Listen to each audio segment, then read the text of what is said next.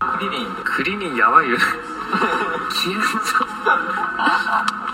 俺の耳が悪すぎて無事切れたうんえぶつ切れたのなんでうなんだっけななんか言ったんだよんで俺なんかよそ見がなんかしてて聞こえなかったんだよで「えっ?」つったんで間違って「えじゃないよ」つって「やるんだよ」つって最終試験あの人だっ